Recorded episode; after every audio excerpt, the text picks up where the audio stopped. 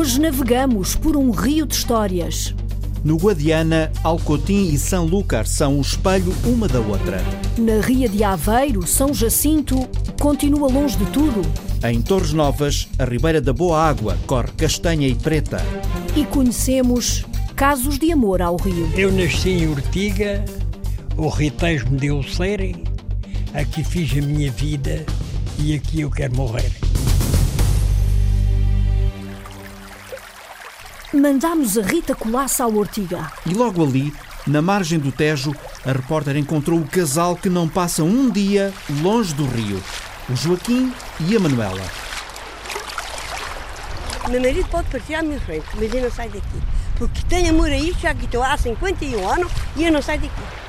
O terraço de Manuela é uma corrente onde molha os pés, todos os dias desde há 50 anos. Sou Manuela Rosa. Chama-se Tejo, amor de Manuela Rosa. Sim, senhora, minha filha. E chama-se Joaquim. É Joaquim Domingos Vidal. Ainda é o seu amor? Ainda é, é. Vim para aqui com umas barracazinhas de pano. Eu, eu vivia na Tufundeira e aos 22 anos é que eu me casei. Meus filhos eram todos pequeninos, porque não havia dinheiro para me casar e eu juntei-me. E quando eu juntei a uma coisinha de dinheiro para me casar, é que eu me casei. Vivem à beira da barragem de Belver Ortiga, Conselho de Mação.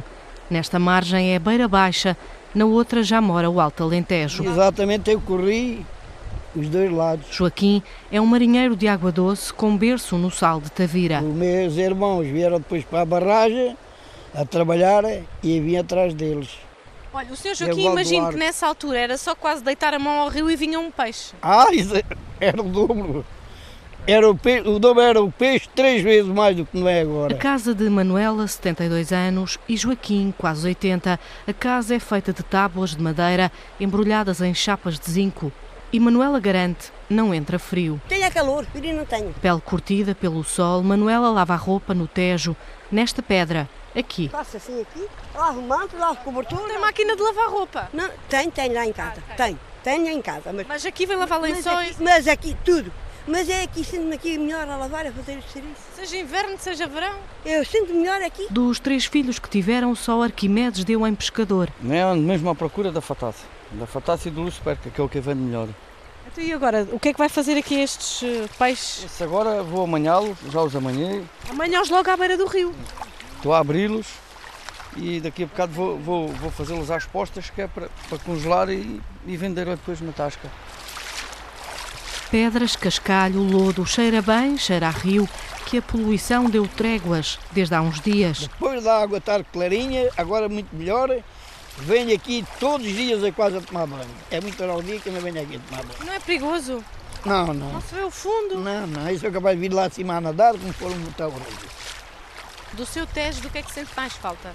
Eu sinto mais falta era de eu estar ali sentado e ver os peixinhos da além sentada a comer, ver os peixinhos a voltar aí a barriga.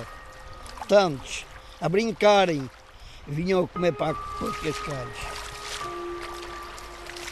Joaquim fala e os olhos são rio quando correm as memórias, como aquela do dia em que quase morreu. O meu barco, eu fui sempre homem de remos.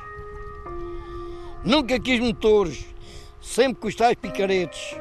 Porque eu tinha ali um barco e andava a trabalhar, quando, quando o peixe dava às vezes pouco, ali da senhora vê naquele canto, a cheba tapava aquela estrada e eu para o barco se partir, pediu ao encarregado, o encarregado disse, vai já hoje aqui, vai lá salvar o barco. As ondas batiam ali ao pé das nossas barracas, está tudo ainda lá partido, o barco deixava-se ver, é que o homem morre, o homem morre, o homem morre, toda a gente a gritar. Quem que morria, diga assim, deixa, deixa morrer. E os meus três filhos ali tudo a chorar. E eu consegui cursar dali aqui. Foi um picarete quase que o salvou, não é? Exatamente, o picarete. E eu não morri.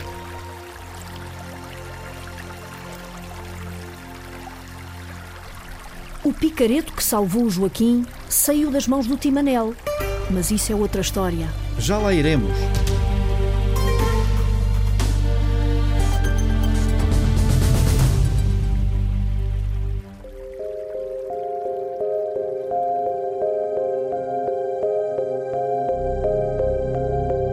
Esta ribeira, nesta altura, era para estar completamente seca e ela tem um caudal, não de água, de porcaria, umas vezes vem preta, outras vezes vem castanha.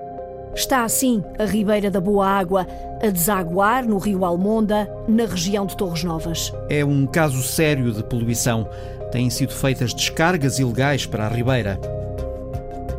Antes de irmos até à freguesia de Riachos, perguntámos ao Ministério do Ambiente, logo no início da semana que passou, por que é que isto ainda não foi resolvido.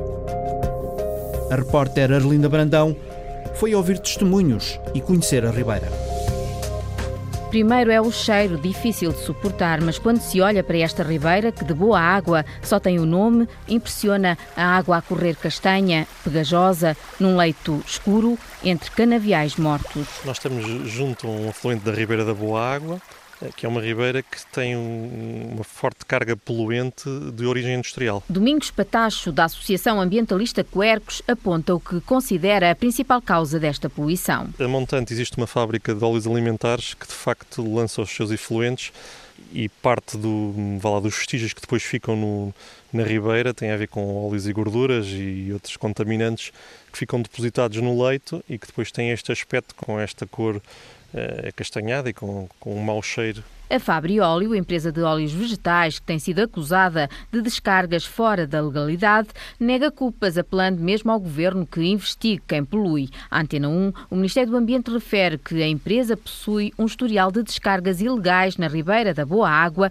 detectadas por entidades de inspeção e fiscalização. Acrescenta o Ministério do Ambiente que, depois de terem estado parados por procedimentos legais, estão a avançar os processos de contraordenação contra a Fabri Óleo, mas a empresa defende-se, lembra que no ano passado já tiveram uma suspensão da licença de descarga e que a poluição continuou. E é nesta espécie de toca e foge que o problema se vai agravando.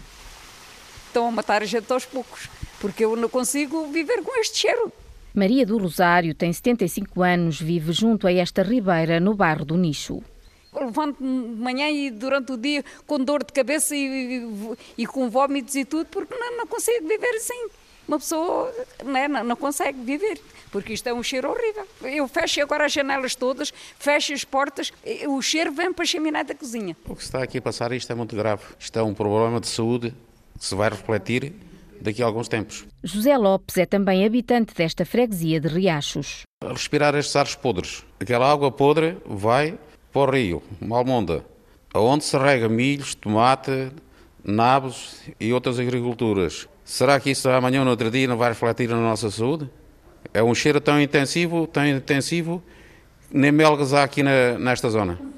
Nem melgas. Tem sugestões para pressionar as entidades responsáveis para resolverem o problema. Enchermos daqui umas garrafinhas desta água cheirosa, entregá-las na Assembleia da República e também ao Presidente da República e, por que não, mandarmos também algumas para a União Europeia. Os problemas nesta ribeira não são de agora, mas a população queixa-se que este ano está pior. Esta ribeira, nesta altura, era para estar completamente seca e ela tem um caudal, não de água, de porcaria, umas vezes vem preta, outras vezes vem castanha. Manuel Bento tem a sua casa mesmo ao lado da ribeira. Arde nos olhos, na garganta, tossimos e não conseguimos parar este flagelo. Porque aqui não estamos a falar numa parte de uma ribeira que vem suja, estamos a falar num problema ambiental grave, de saúde, hein?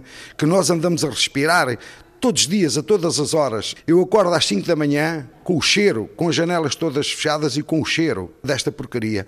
Um problema de poluição causado por não se cumprir a lei. Da Ribeira da Boa Água, as descargas ilegais seguem para o rio Almonda, onde a água é usada para regar plantações agrícolas. Carlos Mendes é agricultor destas terras e não se conforma com a situação. Nós temos a notar que os terrenos estão a, a, a produzir menos que antigamente não estavam a fazer isto que é a poluição que também está, está no rio e depois nas cheias vem para as terras. Surgem também preocupações de saúde pública, já que aos campos vai parar água que pode contaminar os produtos que se colhem. Uma água que, diz Carlos Mendes, é corrosiva. Os acessórios para tirar água do rio, por exemplo, mangueiras. Um ano, dois anos está tudo podre. Agora pergunto eu, está aí uma, uma canalização numa casa a trabalhar 40 ou 50 anos, não apodrece, e a gente aqui assim com água do rio, com uma água que havia de vir limpa, ao fim de um ano ou dois aquilo apodrece tudo. Entre a população há suspeitas, mas não há provas quanto aos autores da poluição. A gente até costuma dizer que até os cachorros da escola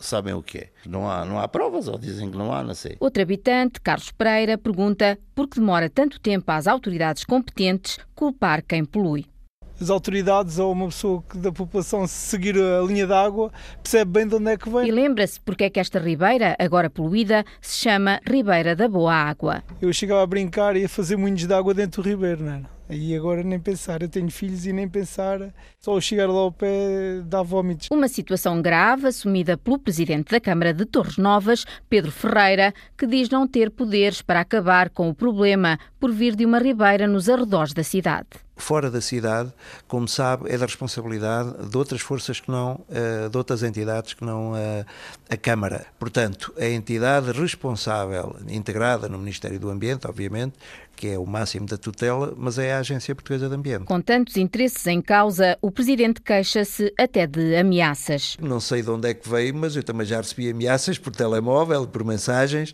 por e-mails, a mencionar o meu nome, a mencionar a minha família. Depois da visita no dia 31 de agosto do Secretário de Estado do Ambiente, Carlos Martins, à Ribeira da Boa Água e da população se ter manifestado na sexta-feira, 16 de setembro, o Presidente da Câmara de Torres Novas, Pedro Ferreira, diz que chegou a hora de se apanhar os culpados. É preciso haver coragem, desde que haja dados concretos para tomar uma atitude, agora só espero é que não demore muito tempo a tomar decisões. Acabar com este crime ambiental é o que pede também esta população, a quem tem essa responsabilidade.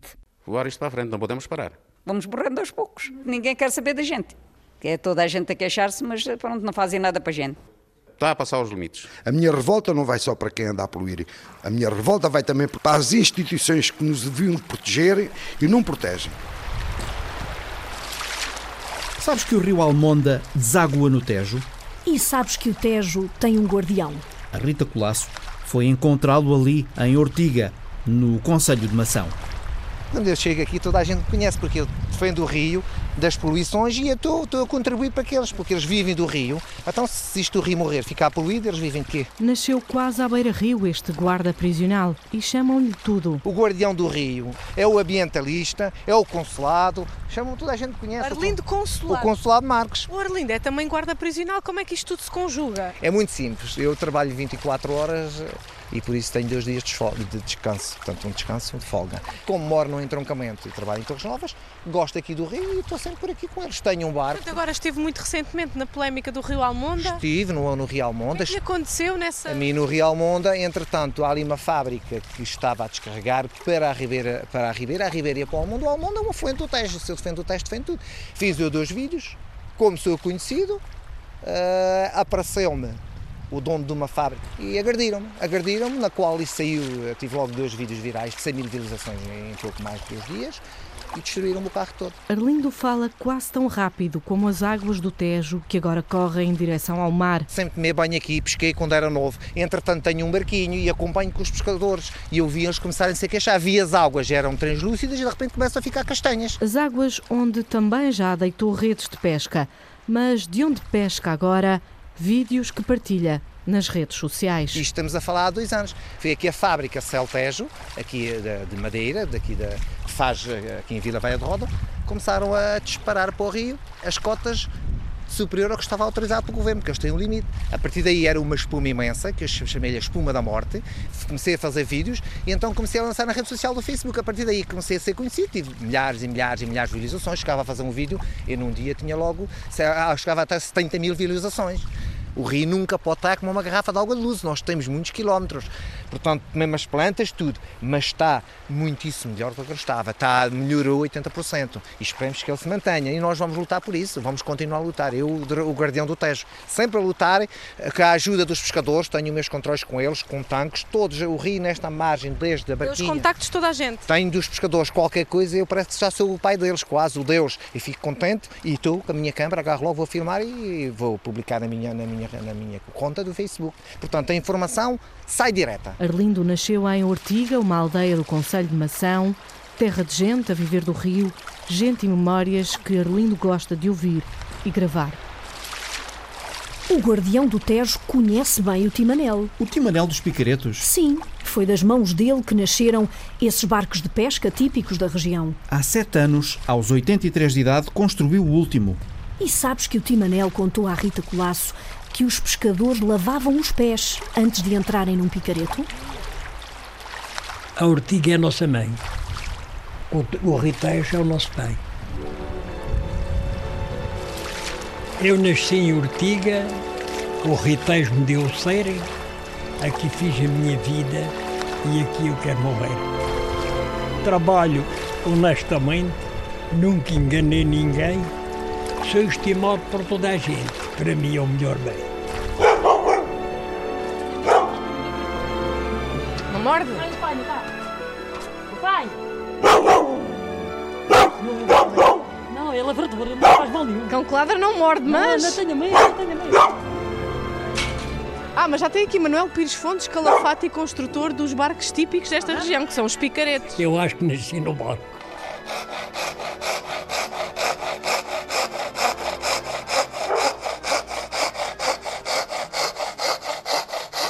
O barco picareto, como é chamado, foi dado o nome devido a ser do mesmo feitio da ferramenta muito usada pelos trabalhadores rurais, sendo de bico agudo por um lado e largo na pá pelo outro. Portanto, é como se fosse uma picareta, é Exa isso? Exatamente.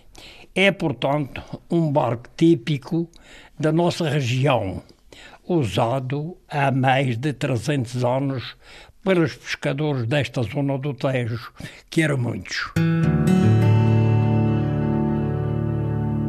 Quando é que foi a última vez que fez um picareto à séria? À séria, dos grandes. Sim. Ora, tinha 83 anos. E o senhor hoje em dia passa os dias a fazer miniaturas, não é? Picaretos em Passo miniaturas. os dias. Estou ali entretido, porque gosto daquilo.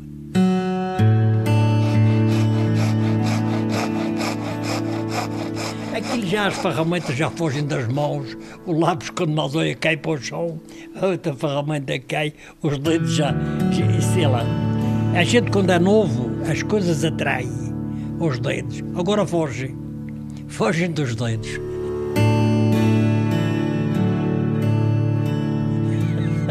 é muito diferente. A arte vai ficar consigo para sempre. Vai. Ninguém quis, ninguém queria aprender naquela altura.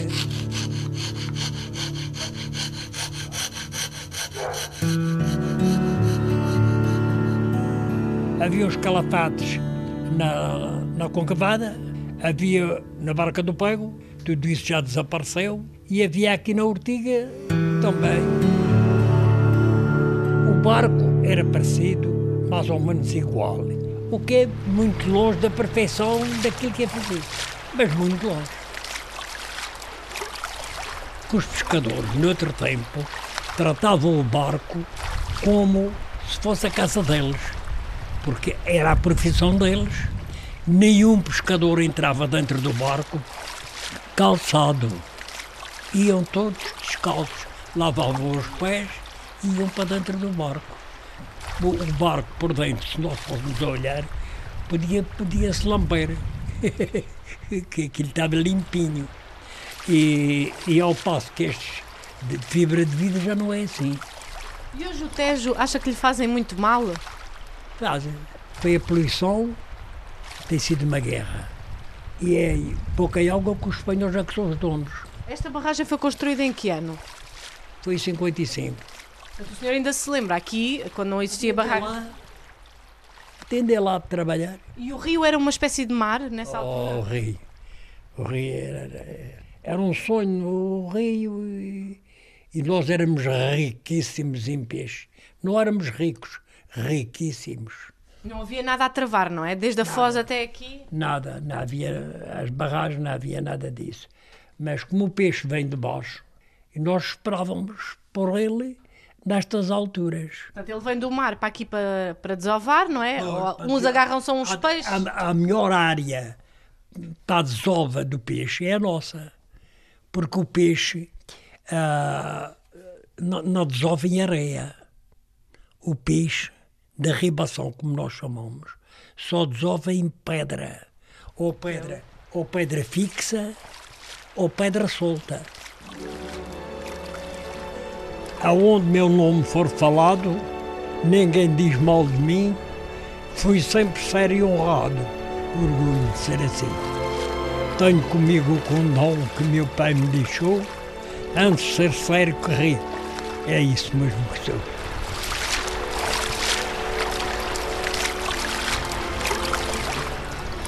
Outro rio, outro caso de amor. É como se o Tua fosse dele. E agora, com a barragem, tudo muda. O Nuno Amaral foi escutar o desabafo de Pedro, o agricultor. Nunca mais vamos ser livres de estarmos aqui com o nosso pé e atravessarmos de uma margem para outra margem, de um conselho para outro conselho. E onde estamos? No açude, eu digo a açude, mas estamos no açude de Sobreira. Sobreira, Conselho de Mursa, aldeia com os pés cada vez mais no rio Tua. Eu digo açude porque trato como um amor, que era a minha liberdade, a minha passagem. Eh, Eu era livre de passar para lá com o pé. E eu, como humano, tinha esses direitos.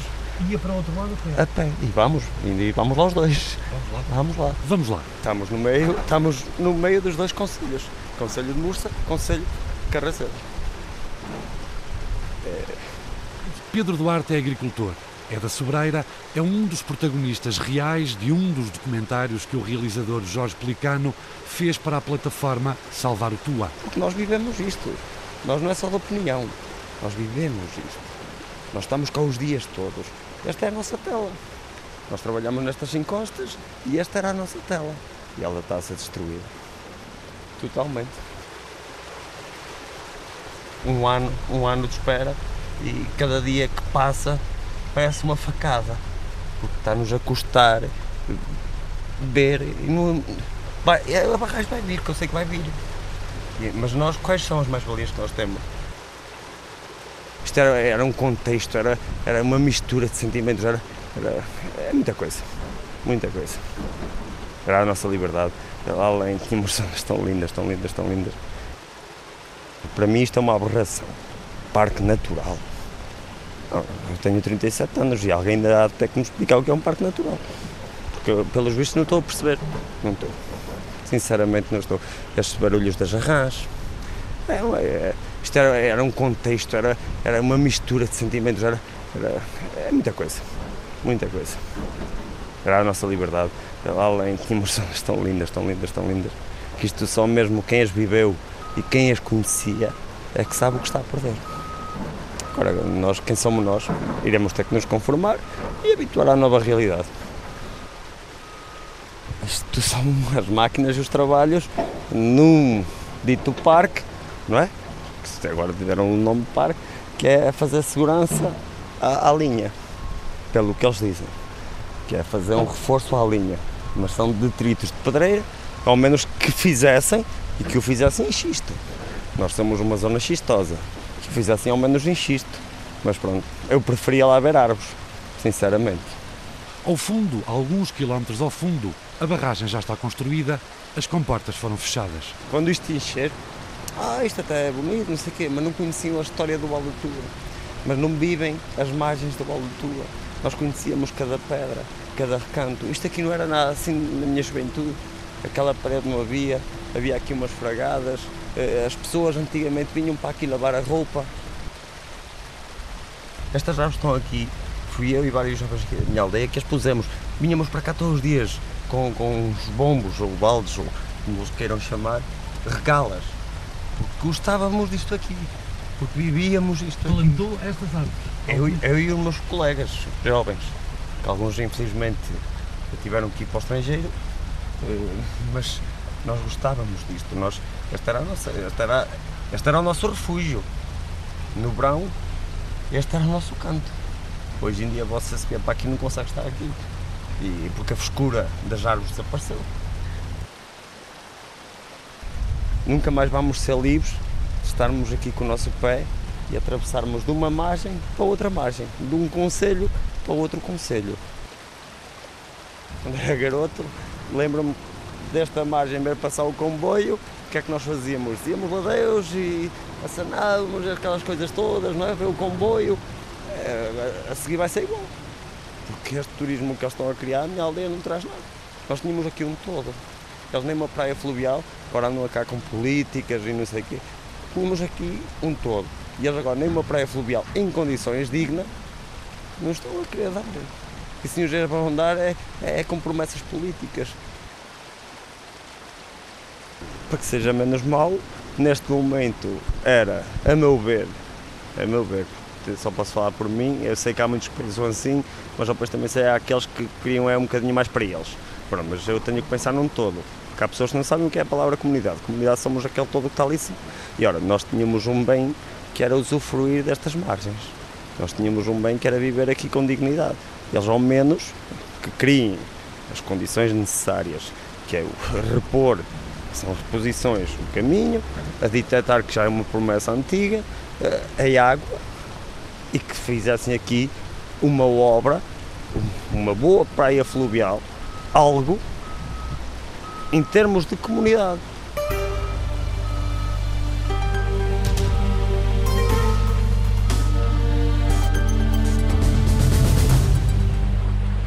Na Ria de Aveiro há uma faixa de terra que está mesmo ali.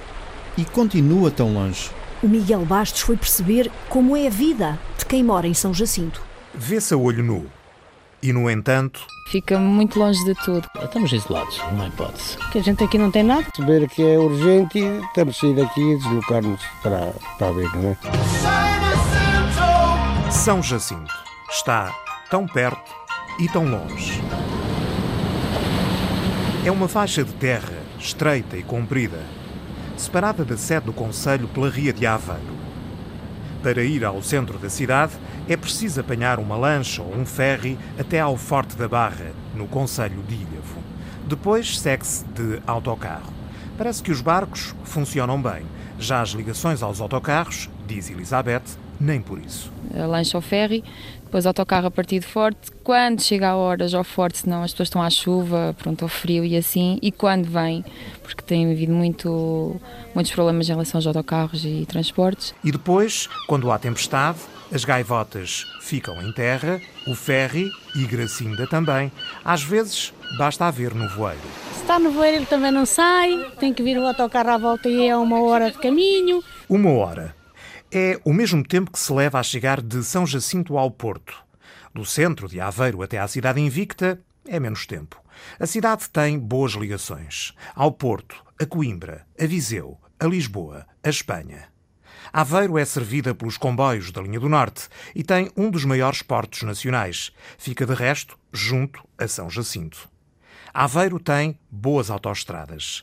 A1, A17, A29, A25, há tudo. Só não há uma estrada para São Jacinto, diz o presidente da Junta, António Costeira. Uma ligação rodoviária entre São Jacinto e Aveiro. Nem emprego. A questão do emprego em São Jacinto é, é um fator que nos preocupa muito. O filho de Agostinho, por exemplo, casou-se e agora vive em Ovar. Olha, é soldador agora, é, aprendeu aquela arte de soldador e é soldador.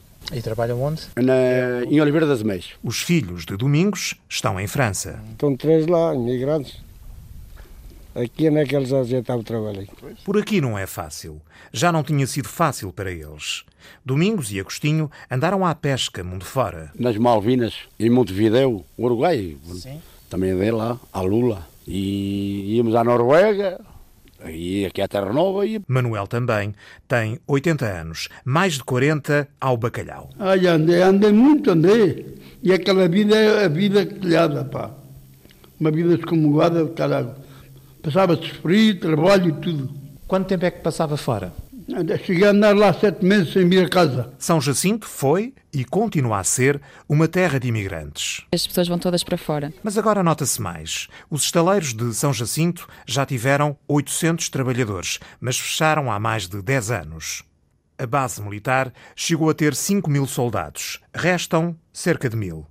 São Jacinto tem pouco mais. O número é sempre mais ou menos. Nunca se sabe quantos tem. Há sempre gente a chegar e a partir. Para o estrangeiro, para Aveiro, para os conselhos vizinhos.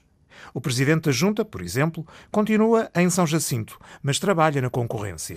Trabalho para a concorrência, sou funcionário da Câmara Municipal da Mortosa e todos os dias tenho que me deslocar para a Mortosa. Quando vai a Aveiro, tratar dos assuntos da freguesia leva ao carro, que as reuniões acabam tarde e o ferry acaba cedo.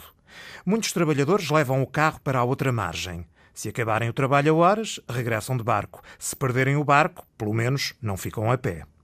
As crianças estudam na freguesia até ao quarto ano. Depois, algumas vão para a escola da Torreira, até ao nono, a partir daí, só a Aveiro. São Jacinto parece uma ilha. Mar a oeste, Ria a leste, uma base militar a sul, uma reserva natural a norte.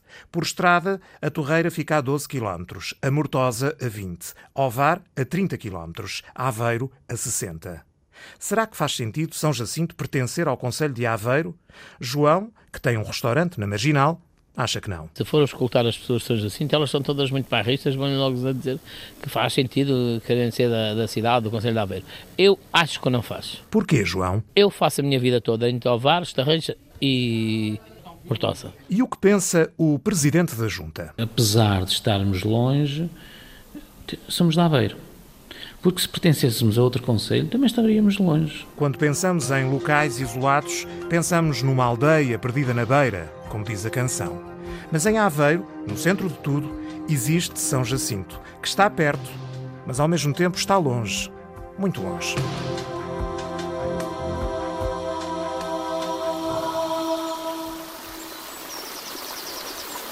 E na ilha, na Madeira, não correm rios? Mas corre a água das levadas? O Pedro Felipe Costa fez-se ao caminho.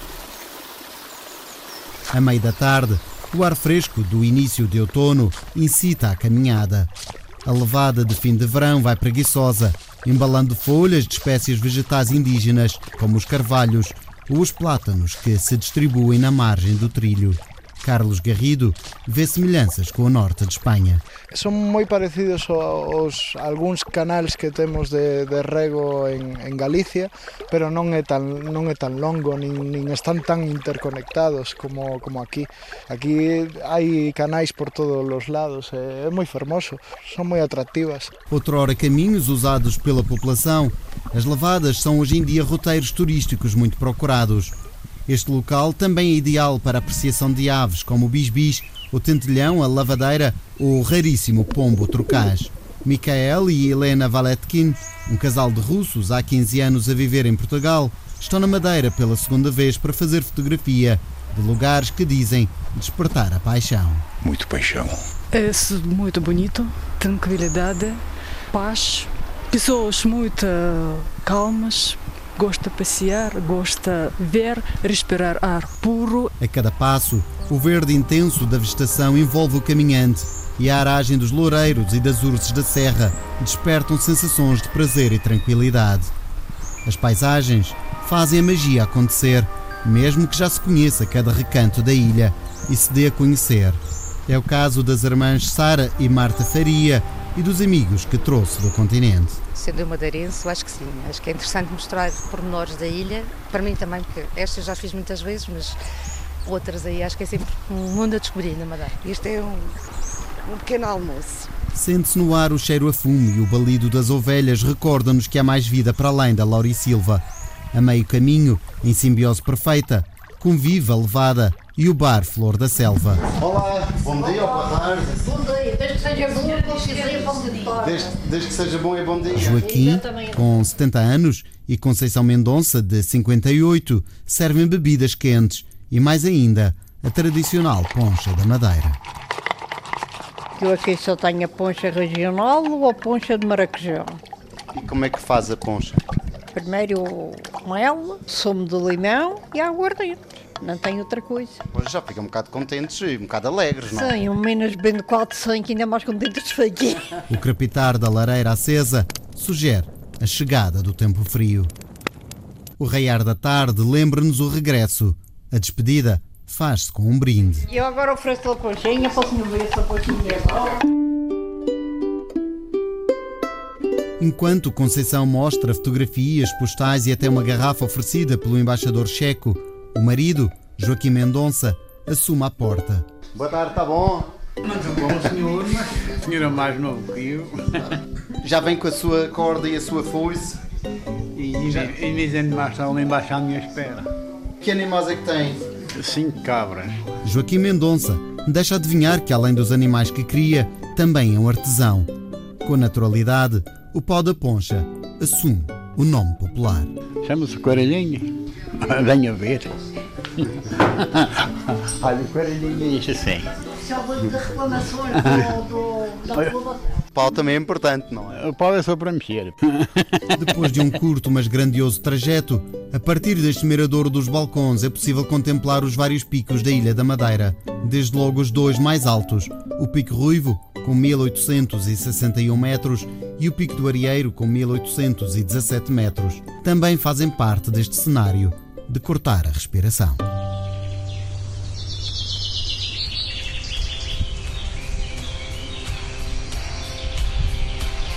Neste parque passa um rio de música.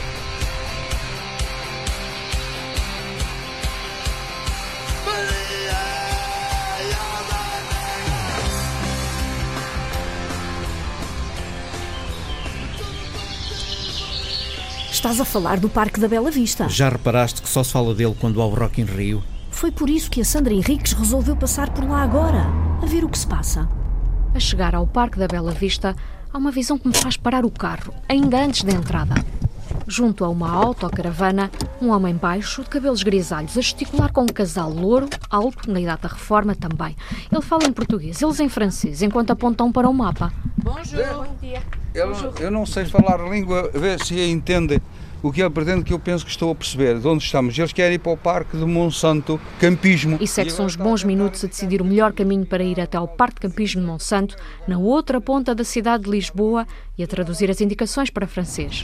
Je ne sais pas si vous voulez que je écris ça, c'est euh, prendre cette direction-là. Cette direction-là. Euh, c'est un, euh, un rond-point là, Oui. là-bas, et après revenir ici pour aller là.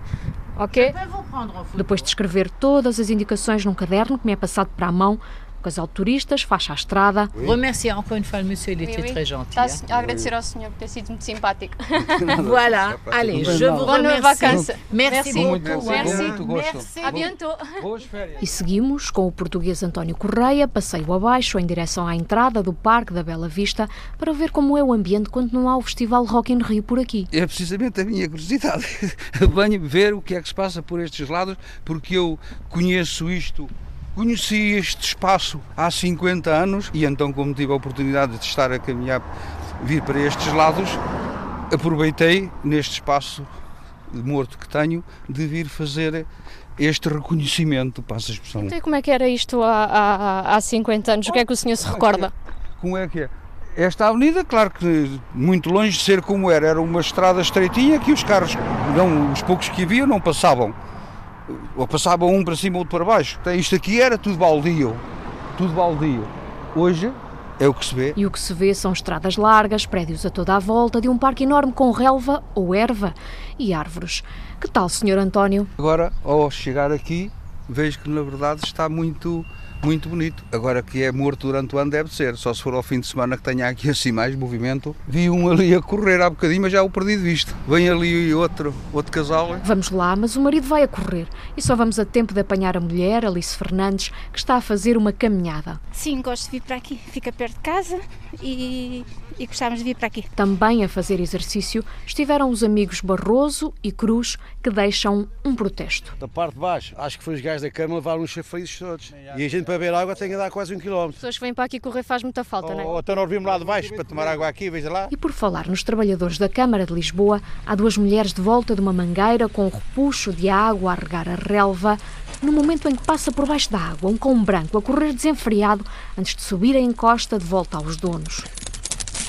No meio de toda esta calma, um grupo de três raparigas faz um piquenique numa das mesas à sombra dos pinheiros mansos. Sim, isto é calmo, dá para passar o tempo entre amigos. Soraya Durães está sentada em frente à amiga Daniela Lopes. Nós estudamos lá embaixo, ah, na Escola de Moda de Lisboa, mais estilo, e vimos aqui só passar o tempo. A outra estudante de design de moda é Inês Sanches, que este ano até veio ao Festival de Rock in Rio pela primeira vez. No Rock in Rio está isto cheio, abarrotado de gente, agora, agora vê-se pouca gente. Mas o que é que pensam do festival os vizinhos? os moradores da Bela Vista. É já do lado fora do parque que encontramos Maria Eugénia Lima na paragem do autocarro. Há muito movimento e uma pessoa sente-se alegre porque há muito movimento. Esse parque devia ser uh, e aproveitado mais assim, para festivais, essas coisas. Eu, por mim, acho sim, mas como mora muita gente que é já de idade e coisa, estão sempre uns dizem que sim, outros dizem que não. Casa do barulho. Do barulho, pois. Joaquim Matos também nota uma grande diferença entre os dias de concertos e o resto do tempo. É, como o dia da noite. a diferença é o sossego, né? E temos um espaço para manutenção de passeio, né? E aqui muita gente fazer exercício? É, muita gente, é muita gente, bastante, sim senhora. Agora anda um bocadinho assim, devia ter um bocadinho mais bancos para as pessoas descansarem, como tinha antigamente. E desde que veio o Roca Rios, partiram-nos aí e só tem esta partinha aqui. Mas está, muito alegre. Alegre ou não, assim vai o Parque da Bela Vista num dia de semana e de sol na despedida de um verão quente. Separadas pelo rio, Alcotim e Sanlúcar de Guadiana são gêmeas. O que se passa numa das margens, ouve-se na outra, como escutou o Mário Antunes até as badaladas das horas que não batem certo em Portugal e em Espanha.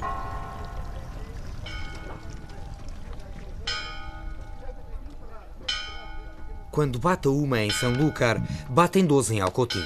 Olha-se para a outra margem do rio e vemos Espanha, ainda que a terra aos olhos de muitos como Júlio Cardoso pareça gêmea da vila portuguesa.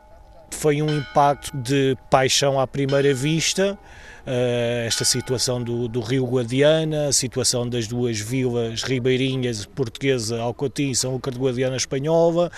Isto parece uh, um espelho, não é? Exatamente, Está lá como o Saramago disse quando chegou aqui uh, há uns anos, em 86, salvo erro, ou em 85, e no Viagem de Portugal escreve mesmo que as duas vilas refletem-se no espelho da água, uma à outra, como irmãs gêmeas. Júlio vive com poucos essa relação entre os dois lados do Guadiana. Tem um pé lá e outro cá. Lisboeta veio trabalhar para Alcotinha há 20 anos. Começou por dar aulas, hoje é funcionário da Câmara. Mesmo sem uma ponte para a outra margem, Júlio apaixonou-se por São Lúcar e foi lá na Vila Espanhola que alugou casa. As casas em Alcotim também tinha, havia o caso que eram mais caras, porque as pessoas também se habituaram um pouco aos professores que vêm de fora, é uma forma de ganhar ter um pé de meia e em São Lúcar eram mais baratas. Passei àquele lá, tinha conhecimento de uma colega professora de espanhol do mesmo curso, uh, disse-me vem a São Lúcar, vais gostar e foi a primeira casa que vi, uh, fiquei logo com ela. Trabalha cá, vive lá, é uma espécie de imigrante por horas. Possivelmente sou a pessoa que passa mais vezes a fronteira, tanto diariamente como ao, ao largo do ano, passo praticamente todos os dias a fronteira, inclusive muitas vezes ao fim de semana que se tem que trabalhar, passo também.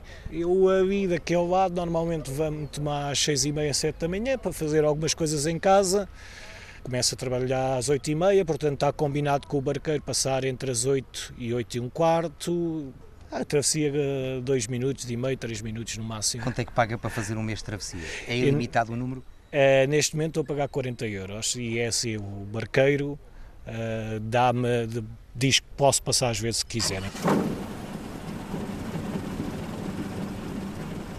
Em 18 anos, acho que só uma vez é que me vi obrigado a ter que dar a volta 90 km, um dia de fim de ano, uh, um temporal enorme, muito vento, muitas pedras aí pela estrada a, a cair uh, e nem mesmo os bombeiros, uh, com, como estava o rio, podiam passar. Nós não temos ponte aqui. Para mim nunca foi necessário ponte, para mim nunca foi necessário comprar barco, porque é uma forma de ajudar a economia local temos os contactos, vamos telefonando, já conheço os barqueiros, conheço outras pessoas que têm barco, quando não há barqueiro tenho que chatear alguém. É um modo de vida já que me acostumei.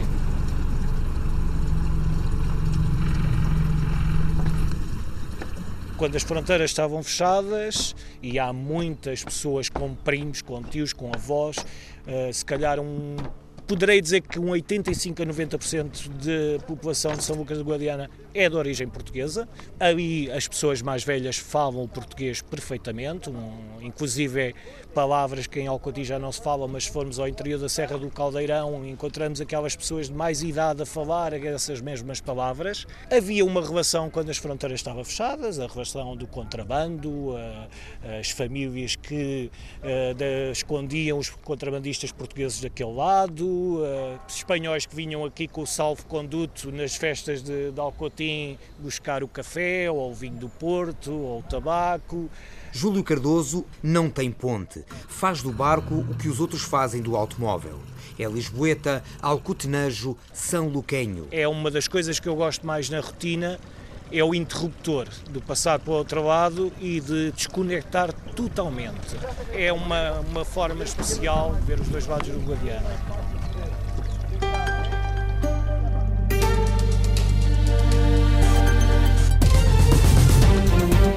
Produção de Rita Colasso.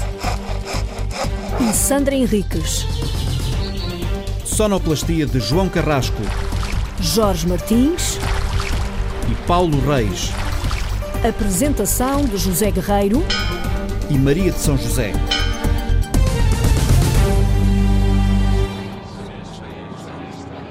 Estão a matar a gente aos poucos.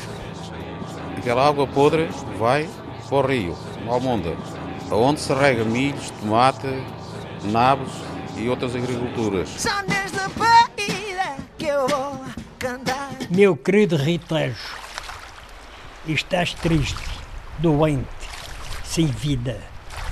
Já tuberculoso, todos os dias olho para ti e choro.